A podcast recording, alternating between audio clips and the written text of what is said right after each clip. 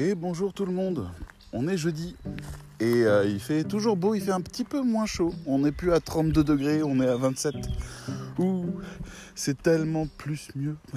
bon, ok. Euh, il fait chaud, il fait chaud quand même. Bon, là on est en pleine forêt, c'est un peu plus frais, c'est un petit peu plus mieux, mais quelque part, je me souviens de mon enfance. Hein. Euh, je me réjouissais de l'été. Je me réjouissais de l'hiver aussi.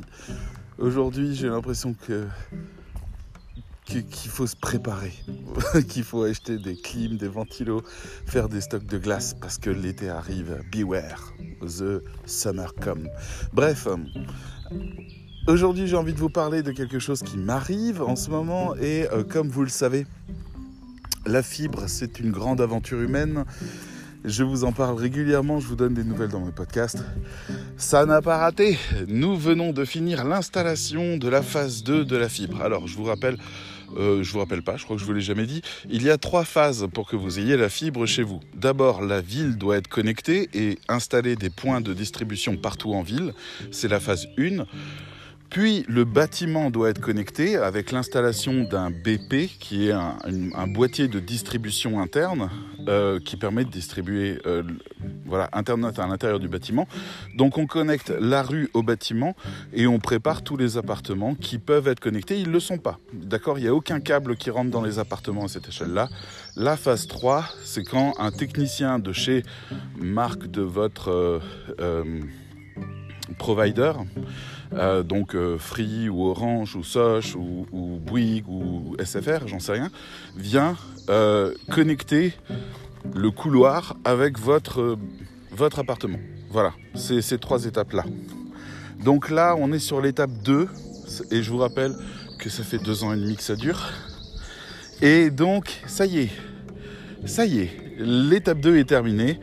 Euh, elle s'est faite en deux fois, c'est-à-dire la première fois, les techniciens sont venus, ils ont regardé la commande du commanditaire d'installation spécifique, ils ont dit on va pas faire ça quand même, et en fait ils ont fait que la moitié. C'est-à-dire il y avait une gaine qui contient des câbles électriques et faire passer la fibre à, côté de câbles électriques perturbe le signal de la fibre.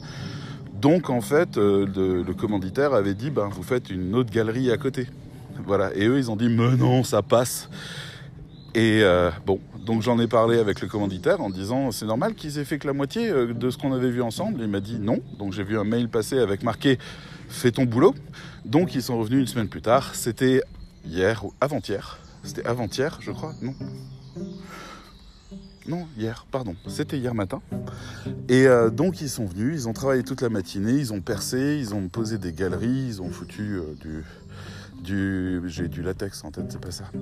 Bref, différents produits pour pouvoir rendre ça à peu près propre. Le boulot est à peu près propre, j'ai rien à dire.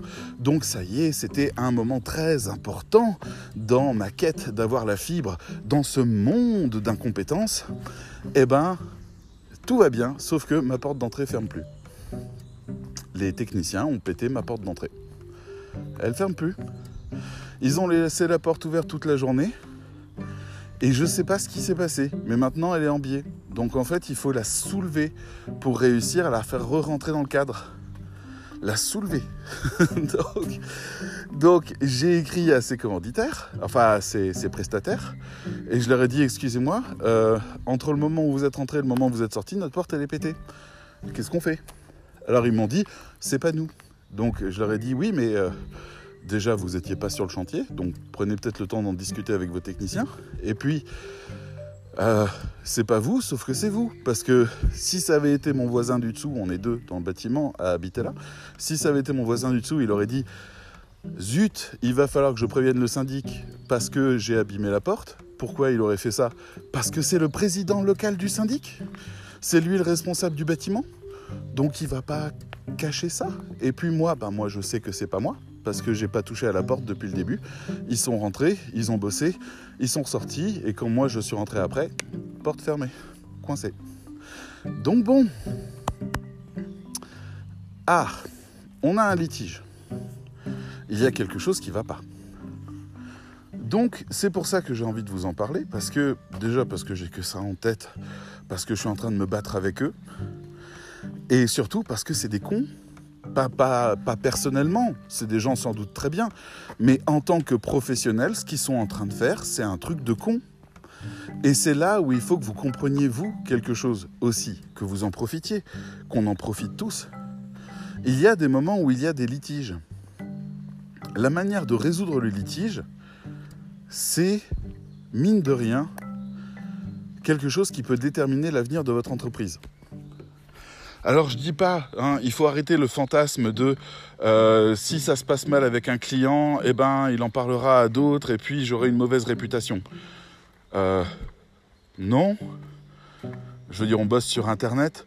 Personne connaît personne, ce sont que des canaux isolés. Un client qui râle et qui publie un truc de merde sur vous, vous pouvez l'attaquer en diffamation. Donc généralement, il ne le fait pas.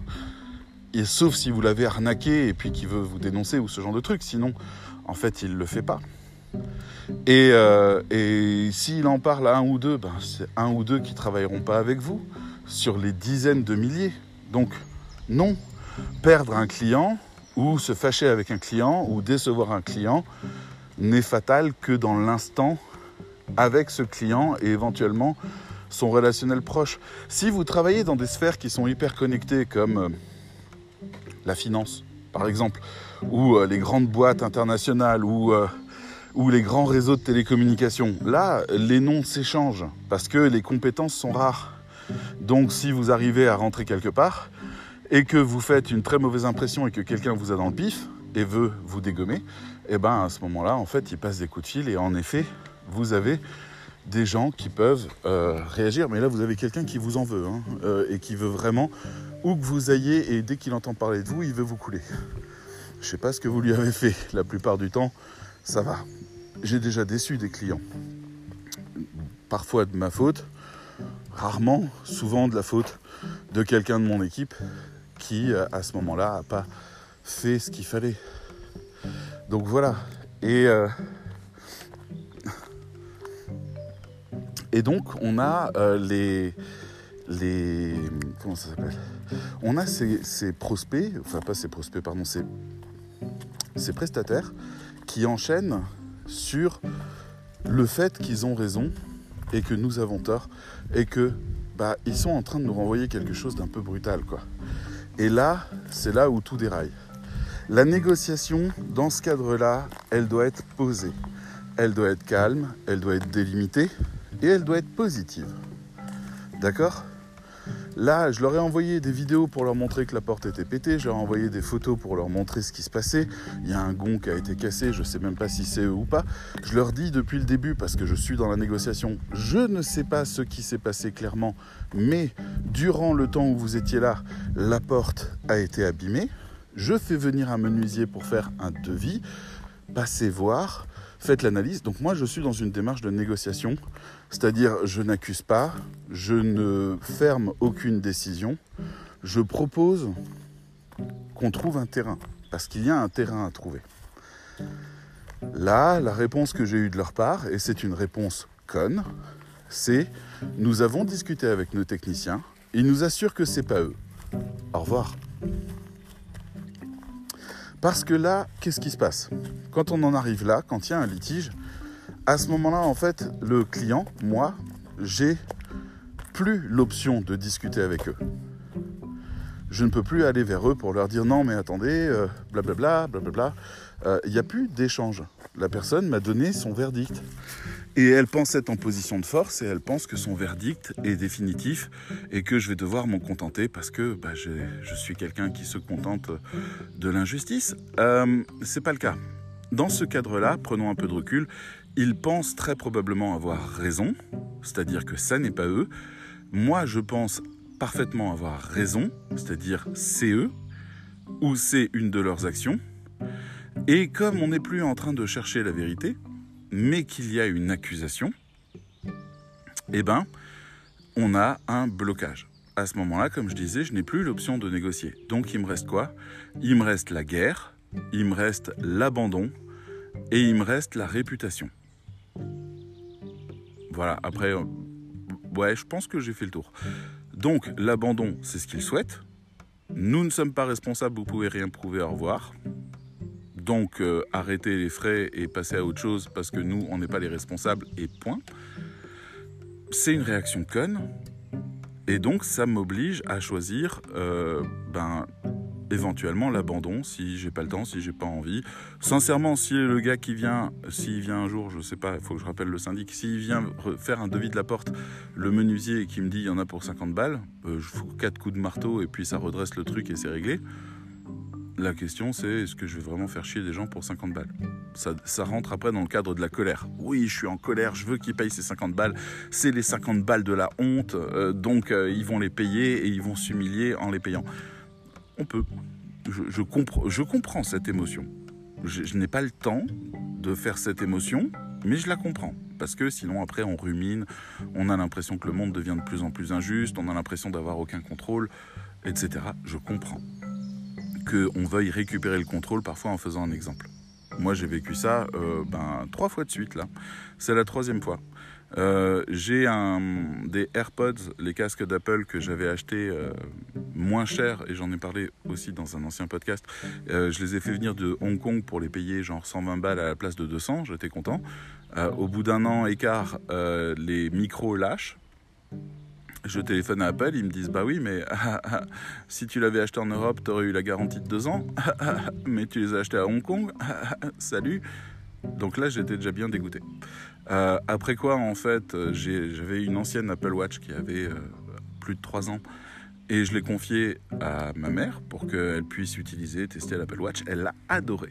Mais elle l'a adoré parce que c'était, ça lui permettait de, ça réglait énormément de situations, euh, ça lui simplifiait énormément la vie, et vraiment c'est quelque chose qui, a eu une vraie place dans sa vie.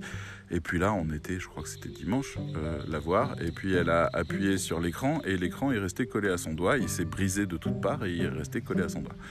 Et je regarde et je vois que ben, Apple a fait une campagne de rappel ou en tout cas une campagne d'extension de garantie sur toute la série là, parce qu'ils savent que, c'est, que ça va arriver. Il y a des photographies où on voit que l'écran fait ça parfois. Donc je suis pas content, donc je, vais faire toutes les démarches et on me dit non, vous n'aurez pas la, la, garantie, euh, vous c'est 190 euros pour la faire réparer, sachant qu'elle en vaut 210 neuve. Donc euh, non, c'est fait pour qu'on dise non, donc c'est non. Euh, parce que si je la fais réparer, j'ai plus la garantie avec. Il n'y a pas une nouvelle garantie de deux ans. Hein. C'est juste non. C'est pas comme s'il y avait une réduction de 20 euros. On perd toute la garantie. Donc donc c'est comme si Apple me faisait un doigt d'honneur. Donc j'ai téléphoné à Apple et je leur ai dit bah, euh, c'est quoi euh, Regarde. Hein. Il me dit oui mais 3 ans et 7 mois mec. Nous on a étendu à 3 ans. Toi tu es à 3 ans et 7 mois. 7 mois le logiciel, il a dit fuck. Et le logiciel, eh ben moi, j'ai pas le pouvoir de le changer. Donc, fuck, salut. Donc voilà, beaucoup d'argent perdu encore. Et puis là, troisième fois, ma porte qui est défoncée et les gens en face qui me disent fuck. Alors j'ai quelque chose à apprendre. Peut-être que c'est l'univers qui essaye de m'expliquer, David. Tu sais, le monde adore t'arnaquer. C'est possible que ce soit ça, hein, j'en sais rien. Il faut que tu te prépares, il faut que tu l'acceptes. Bon, j'ai déjà vécu, vous imaginez bien à mon âge, et avec toutes les conneries que je fais, vous imaginez bien que j'ai déjà vécu des, arnaques bien plus grosses que ça. Hein. J'ai des arnaques de plusieurs milliers d'euros euh, qui me sont tombés dessus et que j'ai réglées dans la douleur.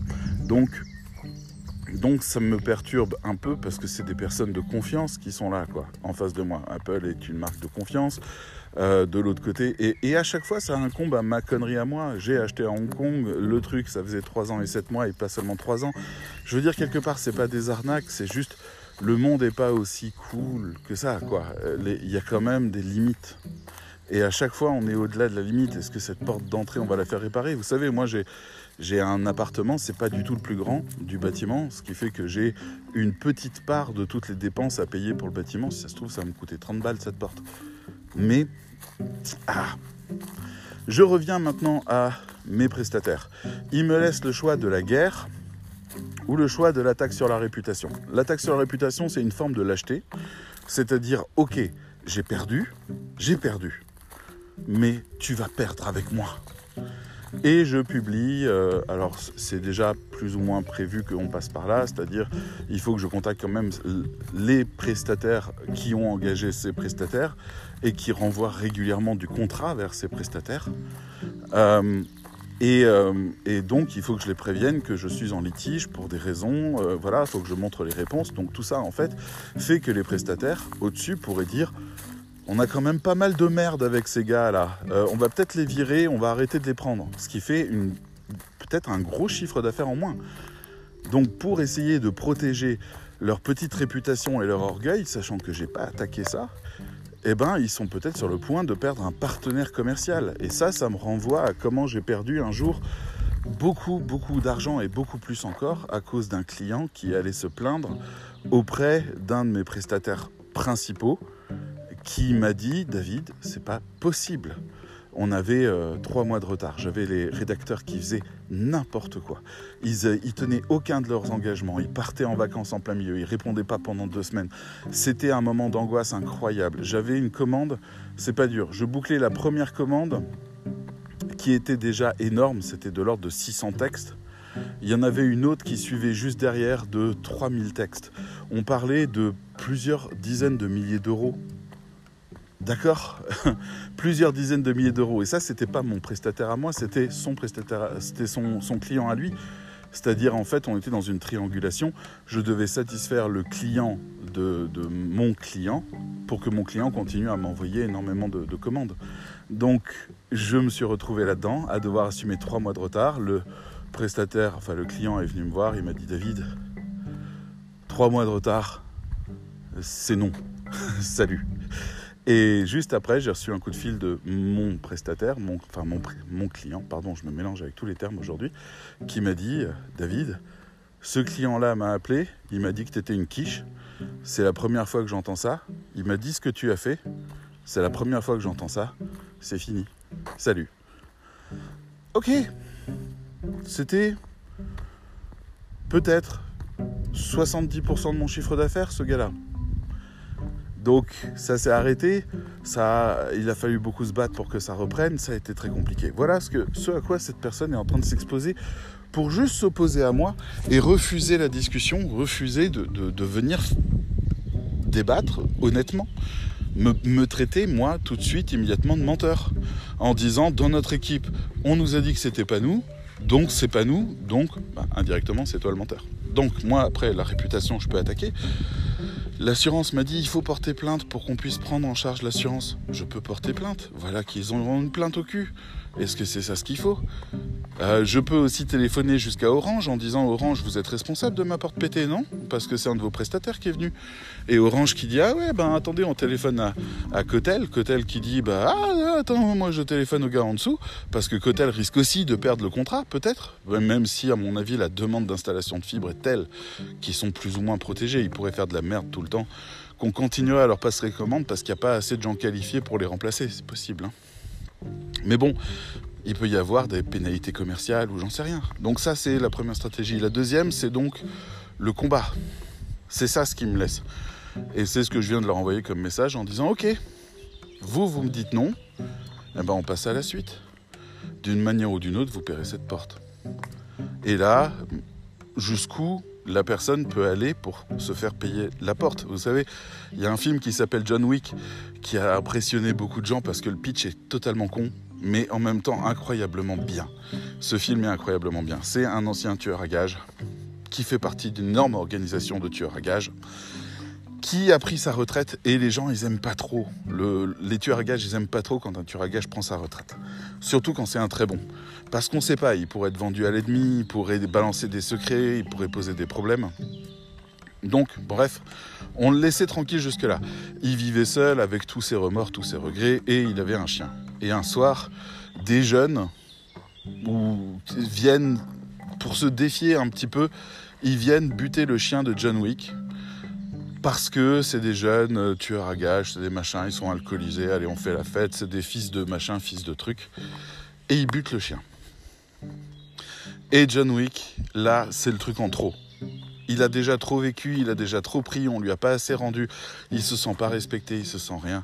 Il est déjà dans ses remords absolus, il est déjà trop mal. Il se dit non, ils ont buté mon chien, on va se venger. Et l'histoire de John Wick qui en est à trois volets, c'est comment John Wick ravage littéralement l'organisation la plus puissante n'ayant jamais existé, parce qu'il est en colère, parce qu'on a buté son chien, parce que ça lui a montré l'injustice de ce monde et il la refuse désormais. On ne sait pas jusqu'où va un client qui n'est pas satisfait. Il peut très bien travailler à votre destruction.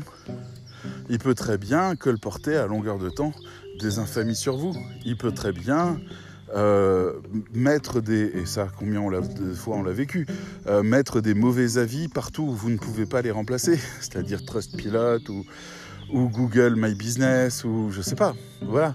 Moi j'ai déjà eu des remarques de trucs, voilà. On est face à ça, c'est un faux avis, c'est un truc super méchant. Euh, pas méchant dans le sens, juste ça vous traite d'incompétents crasses, de, de, personnes médiocres, mais sans vraiment le dire. Et puis là, vous êtes obligé de marquer je, ne vous ai pas comme client dans ma liste de clients. Vous êtes qui? On est obligé de faire ça. Combien de fois ça arrive des restaurateurs qui répondent sur, euh, sur TripAdvisor à un client en disant On était fermé le jour-là. t'es, venu quand? Tu dis que t'es venu ce jour-là, on était fermé pour travaux. Donc voilà, on, a ce genre de choses où ce sont des, des attaques parce qu'il n'y a plus d'écoute, il n'y a plus d'échange, il n'y a plus de discussion. Donc en fait, on est obligé de passer à la vitesse au-dessus parce qu'on ne veut pas perdre, parce qu'on ne veut pas vivre dans un monde où des gens peuvent venir défoncer votre porte et, euh, et, ne pas avoir à payer les conséquences. On veut vivre dans un monde juste. J'ai écrit à cette personne, notre porte est abîmée, on voulait juste qu'elle soit restaurée. C'est tout ce qu'on demandait, il n'y a pas d'arnaque. Ça se trouve, ça coûte même pas cher, j'en sais rien. C'est juste, avant ça marchait, maintenant ça marche plus, on veut que ça remarche. Point. Donc, eh ben, on est face à ça. Et on est désarmé face au premier canal où l'autre est en train de nous montrer ses bras. Hein. Moi, j'ai déjà eu des, gens qui, suite à, une accusation de ce type en disant Mais vous vous rendez compte que vous venez de rayer ça, de casser ça, de machin, il est venu et il a collé son torse contre, contre le mien en disant euh, Quoi? T'as un problème? Ça va pas Bon, bah dans ce cas-là, le mieux c'est d'avoir pensé à enregistrer la scène. Parce qu'après, c'est vous qui dites Hé, t'as un problème Écoute, écoute comme tu me menaces. Écoute comme tu me menaces, parce que ça c'est tellement illégal que tu vas faire de la tôle. Écoute comme tu me menaces. Mais si on n'a rien pour le prouver, on n'a rien pour le prouver. Donc, on ne sait jamais qui est en face. On a l'impression de vivre dans une société et cette phrase-là n'est pas celle euh, du Joker. Hein. On a l'impression de vivre dans une société, mais en fait, c'est une pièce de théâtre. Soit vous respectez la société, soit vous la respectez pas, soit vous respectez ses règles et vous estimez que des plus faibles que vous ont autant de droits que vous, soit vous le respectez pas. Et c'est tout simple. Hein. Donc, Là, je suis dans le cas où quelqu'un en face de moi ne respecte pas ça. Si jamais le gars vient, en fait, il va falloir que j'enregistre parce qu'il va probablement me menacer. Et je me dis, bon sang, moi, ça va encore. Mais si j'avais été euh, dans des positions encore pires, euh, si j'avais été quelqu'un d'autre, si j'avais été un handicapé, si j'avais... Je veux dire, ces gens-là vivent des trucs en permanence. Les gens se disent oh, on va pas s'emmerder de paperasse, on va juste lui faire peur et ça suffira. Combien de fois j'ai vécu ça? Il y a un gars bourré, il a ravagé trois bagnoles dans la rue, il a arraché le rétro de la mienne. L'assurance est venue, j'ai dit ben, mon rétro est abîmé, il faudrait le remplacer. Les fils de ce gars sont venus, ils ont tapé à ma porte, ils m'ont chopé au collet, ils ont dit toi t'es un menteur, toi t'es machin, on va te crever si jamais tu sors ça. Eh ben, j'ai fait le calcul et je me suis dit le miroir il vaut 10 balles sur, euh, sur Amazon. Donc je prends la leçon. La leçon c'est des fois ça vaut pas le coup, des fois c'est vraiment dangereux. Et comme je n'ai pas de preuves, et eh ben je n'ai pas de preuves et puis voilà. Donc je bon, j'ai remplacé mon miroir. Le nouveau était moins bien, mais j'ai remplacé mon miroir. Et puis j'ai oublié toute cette histoire. Et ça, on en a plein des histoires, je suis sûr vous aussi. Mais bon. La guerre. La guerre, c'est téléphoner à l'assurance et dire cette entreprise a cassé ma porte. C'est-à-dire on, passe de j'ai un doute et j'aimerais que vous veniez voir pour qu'on en discute à une accusation ferme. Et on doit emmener les choses jusqu'au bout. cette entreprise a cassé ma porte, cette entreprise l'a abîmé, cette entreprise refuse d'admettre, euh, il y a des frais de réparation, donc euh, l'assurance doit prendre ça en compte, l'assurance se retourne contre l'assurance de l'autre qui va lui demander des comptes. Ok, bon, ça peut se régler correctement. C'est aller chez Cotel et dire, écoutez, vous avez engagé ces types, donc pour nous, vous êtes responsable, donc c'est vous qui payez la réparation de la porte. Cotel, ça veut dire, bon, c'est une grosse boîte, donc ça veut dire surtout un peu plus de boulot pour une personne, ça va la faire chier. Ça ne veut pas dire qu'ils vont souffrir du fait de lâcher 100, 200, 300 pour réparer la porte, je sais pas. Mais, mais voilà. Euh, donc Cotel, euh, qui étaient des gens proches, qui étaient des gens agréables, qui étaient des gens qui m'ont soutenu, vont devoir rentrer en guerre aussi et prendre position. Ok, après quoi, en fait, il euh, y a le fait de, de, de, Je sais pas, on peut faire appel à plein de gens. On peut faire appel à un menuisier, on peut faire appel. On peut commencer à faire chier, on peut aussi commencer à travailler sur la réputation, on peut commencer à écrire des lettres avec accusé de réception, on peut. C'est la guerre. D'accord? Jusqu'à ce que l'un des deux lâche, ce sera la guerre. Alors, bon, je vous fais une histoire, vous avez l'impression de l'avoir vécue mille fois, mais maintenant, on va essayer d'en tirer une leçon. Parce que ça peut nous servir. Combien de fois on a déjà été en litige avec des clients? On livre des textes et c'est pas ce qu'ils veulent. D'accord? On livre des textes et c'est pas ce qu'ils veulent. Voilà, ils nous ont filé un briefing sur un post-it on a écrit le truc, ils lisent, ils disent Ah, c'est pas ce que je veux, faudrait refaire. Et vous regardez le briefing et en fait, vous avez fait ce que le briefing disait. Donc vous dites Oui, mais euh, là, le briefing dit ça. Oui, mais non, mais euh, vous voyez bien que ça marche pas, euh, vous réfléchissez pas par vous-même ou quoi, vous écrivez ça, c'était peut-être dans le briefing, mais bon, il y a les gens honnêtes qui disent si j'ai fait moi l'erreur de l'écrire dans le briefing, je le prends en charge. Il y a des gens malhonnêtes qui vous disent non, mais réécrivez ce truc. L'autre solution, enfin l'autre cas, c'est par exemple, vous avez écrit un article pour un blog et puis vous retrouvez l'article dans la presse. Ben, c'est pas le même tarif normalement. Donc vous avez un client qui a outrepassé ses droits de publication. Autre cas, le client a modifié les textes. Autre cas, je sais pas, il y, a plein de cas possibles de litige ou le client qui met trop de temps à répondre, ou le client qui réclame un prix, un tarif parce qu'il a passé un peu trop de temps à corriger, un peu trop de temps à machin. Ok, gardez en tête ceci. Ce que vous perdez aujourd'hui, vous avez appris à ne pas le perdre demain. Il y a des choses qui sont des leçons. Vous pouvez vous battre pour un os, d'accord? Vous pouvez vous battre pour 30 balles, 50 balles, 100 balles, 200 balles. Vous pouvez vous battre pour ça. Et, et vraiment essayer d'obtenir le plus possible. Mais bon, vous rentrez dans, des, dans des dépenses d'énergie, dans des préoccupations, dans quoi que ce soit, qui peut vraiment être problématique et qui peut vraiment finalement vous coûter plus que cet argent-là. Par contre, vous pouvez aussi noter que vous en êtes arrivé à un point de litige parce que la situation n'est pas suffisamment claire et donc que vous, vous n'avez pas les moyens de convaincre l'autre très simplement de, la position. J'ai un exemple qui me vient en tête où euh, je travaillais avec une graphiste et cette graphiste vivait une très mauvaise passe à ce moment-là. Elle avait plus d'argent, elle était en train de perdre son appartement suite à des, problèmes de vie, quoi. Pas, pas des incompétences, elle était très compétente.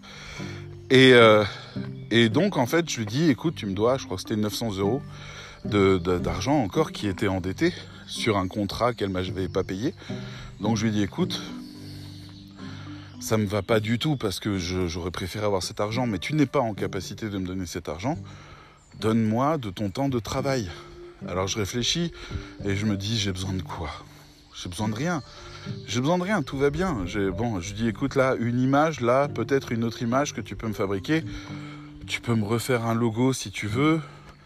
Euh, et puis peut-être euh, me faire des PDF euh, de présentation de devis où j'ai une base voilà, sur Word. Bah, bah, l'idée c'était, ça doit faire à peu près 900 balles, je sais pas, à peu près. Donc, sa réponse, alors que je l'aide, sa réponse c'est Ah ouais, d'accord, t'essayes de profiter de moi. Tu sais qu'un logo ça vaut déjà 3000 balles à lui tout seul. Quand on est une agence, tout ça, c'est vrai, c'est les tarifs. Ou même quand on est un freelance réputé, c'est les tarifs. Ce qui était son cas, mais moi, j'ai pas de demande.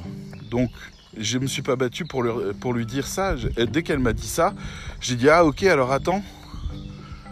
Euh, je vais réfléchir à, ce dont j'ai besoin parce que si c'est pour payer plein pot, euh, comme si je te passais une commande, toi, en tant que professionnel, j'ai pas de commande. Je vais pas payer cher, je veux pas payer beaucoup parce que je n'ai pas de commande et je fais ça pour t'arranger. Je n'ai pas besoin de ces images. Aucune de ces images ne va me rapporter d'argent c'est pas un investissement, je suis en train de perdre le fric, mais quand même de trouver une solution. Donc je lui dis ça, je lui dis on met tout en stand-by, euh, tu me fais pas de logo, tu me fais rien, euh, euh, on attend, t'as pas le feu vert, voilà. Il se passe deux semaines pendant lesquelles je réfléchis en me disant, mettant un peu en colère moi-même, en me disant mais c'est dingue, j'essaye de l'aider et la voilà qui me traite d'arnaqueur, je me sens sali. Alors je me dis non, en fait, on va arrêter ça. Donc je lui envoie un message en disant écoute, euh, on va pas passer par là. Je vais te faire un échéancier, tu vas me payer 50 euros par mois jusqu'à ce que la dette soit complètement réglée, même si ça fait 18 mois. C'est pas grave. Je préfère ne pas rentrer en relation commerciale avec toi. Parce que je ne suis pas capable, je n'ai pas besoin de ces trucs-là. Tu veux me les faire payer trop cher. Je, ne suis pas à l'aise avec ça, je préfère sortir de ça. Et elle me dit oui, mais moi j'ai déjà commencé. Je t'ai pas demandé de commencer. oui, mais j'ai commencé, il faut me payer les brouillons. Et pour le coup, elle m'envoie euh, une dizaine de logos de mon site. Aucun, euh, je veux dire, il n'y avait pas mes valeurs, il n'y avait rien, quoi. Elle a fait ça comme ça euh, le soir, voilà. Et on est rentré dans un litige qui a continué je sais pas combien de temps. Je suis passé par des boîtes de recouvrement et des trucs comme ça. J'ai réussi à réobtenir d'elle 700 euros. Elle a gardé 200 euros sous le prétexte que elle avait commencé à bosser et qu'il fallait me payer ses heures. Et je n'ai été livré de rien. Après quoi, elle a fait la morte. On n'a pas réussi à la retrouver. Euh, il n'y avait plus d'adresse fixe. Les lettres tombaient nulle part. Les boîtes ont été désactivées. Il reste pas grand-chose. Mais si un jour quelqu'un me demande ce que je pense de Laurence, je leur dirai attention arnaque. Attention, c'est une arnaqueuse. Elle est... Voilà. Parce que c'est ça ce qui arrive. On est en guerre maintenant, elle et moi. Alors la question c'est est-ce que 200 euros ça vaut le coup? Moi j'ai proposé une alternative et c'est là où je vais en venir. Quand je suis face à quelqu'un qui est en conflit, comme là par exemple avec, ce, avec cette entreprise, j'ai prévu une alternative. J'ai prévu de leur dire bon écoutez vous êtes responsable blablabla machin non mais aussi mais non mais machin on va passer par tel truc tel autre les instances téléphoner abîmer la réputation ou alors je vais venir à menuisier il fait le devis de réparation, il vous l'envoie, vous le réglez, et on n'en parle plus. Si ça se trouve, il y en a pour 100 balles. Si ça se trouve, il y en a pour 200 balles. Je sais pas. Et puis, si dans la discussion, je me rends compte que on n'arrive vraiment pas à savoir, on sait que c'est arrivé quand les ouvriers étaient là, mais on n'arrive pas à savoir ce qui a claqué la porte, eh ben, je dis moitié-moitié. Moitié-moitié. Ça m'est arrivé quand j'ai envoyé euh, via une vente euh, de Rakuten un appareil à 80 euros à quelqu'un et qu'il a reçu un pantalon de la poste. Alors qu'est-ce qui s'est passé? Eh ben, il y a un postier quelque part sur le chemin qui a ouvert la boîte, qui a pris ce qu'il y avait dedans, qui a remplacé par le truc qui faisait à peu près le même poids et qui était un pantalon de la poste qu'il a chopé au passage et il l'a envoyé. Donc le gars de l'autre côté m'envoie une photo en disant "Hé, euh, tu m'as envoyé un pantalon de la poste là." Et moi j'ai dit ben non, j'ai envoyé l'objet, regarde, enfin j'ai une photo où je te montrais juste avant de l'emballer, euh, j'ai envoyé l'objet. Mais non, mais c'est le pantalon de la poste. Et donc arrive le triptyque. Est-ce que c'est la poste? Est-ce que c'est moi qui ai arnaqué le gars? Ou est-ce que c'est le gars qui essaye de m'arnaquer en prenant un pantalon bleu et en le mettant dans la boîte pour essayer de se faire rembourser? C'était très compliqué. Trois personnes qui se font pas confiance. Je suis allé voir la poste, la poste a mis deux mois, non un mois, à me dire fuck, fuck, sans autre argumentaire, hein. juste non. Non, non, on couvre pas ça. Je dis, mais il y a une assurance, euh, j'ai payé une assurance. Non, on n'estime pas que la preuve est suffisante? Vous auriez pu mettre, mais dans ce cas-là, comment je sais? Donc, bon, les assurances de la poste sont très relatives. De l'autre côté, le gars, il m'a dit euh, Moi, j'ai commandé un appareil, j'ai mis 80 euros, j'en avais absolument besoin. Maintenant, j'ai pas mes 80 euros, qu'est-ce qu'il y a? Je vais pas te payer. Je vais te dénoncer à, Rakuten. Rakuten, généralement, est du côté de l'acheteur. Donc, moi, je me fais punir juste derrière. Et j'ai dit Ok, mec, on est dans le cas où on sait pas. Je sais pas si c'est toi qui m'as arnaqué, je sais pas si c'est un gars de la poste qui m'a arnaqué. Toi, tu sais pas si c'est moi qui t'ai arnaqué ou si c'est un gars de la poste. Je te propose un truc. Je te, tu me fais une demande de réduction de moitié et je l'accepte. Ce qui fait qu'à la place de payer les 80 euros, tu paieras 40. Moi, j'ai perdu mon appareil, j'ai perdu 40. Je l'ai vendu que 40, je suis perdant. Toi, tu as perdu 40 et tu as un pantalon de la poste et on peut pas faire beaucoup mieux. Et puis on essaie de repartir sur des meilleures bases et d'essayer de trouver quelque chose de garanti ailleurs. Mais voilà, le système Rakuten n'a pas du tout protégé la vente et la poste non plus malgré les assurances. Donc on s'est fait avoir. Et le gars a décidé de me suivre. J'aurais pu être malhonnête, j'aurais pu être celui qui, qui avait volé l'appareil ou qui avait gardé l'appareil pour le revendre plus tard. Je ne l'ai pas été. Mais j'aurais pu, euh, dans le scénario, au même titre que lui, il aurait pu être ça. Et, et il n'y a toujours pas plus de preuves il faut y aller à la confiance, mais en tout cas, on essaye de trouver une autre voie diplomatique.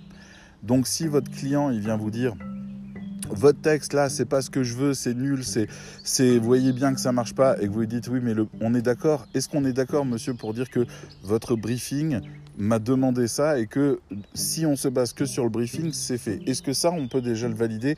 Est-ce que ça, c'est ok? Oui, bon, c'est vrai, c'est dans le briefing, euh, c'est, c'est bon, mais là, vous, c'était pas clair alors vous dites, ben, j'aurais dû en effet vous poser des questions. Moi, j'ai l'habitude que les briefings soient complets, et parce que c'est une commande, une commande ferme, donc je l'ai prise comme telle, je vous propose un truc. Euh, vous me payez la moitié du prix de l'article. Vous me payez l'article en entier parce que je vous l'ai livré, et vous me payez un petit supplément parce que je vais passer un certain nombre d'heures à retravailler les choses avec vous. On va redéfinir tout le briefing, on va vraiment réfléchir ensemble à ce dont vous avez besoin.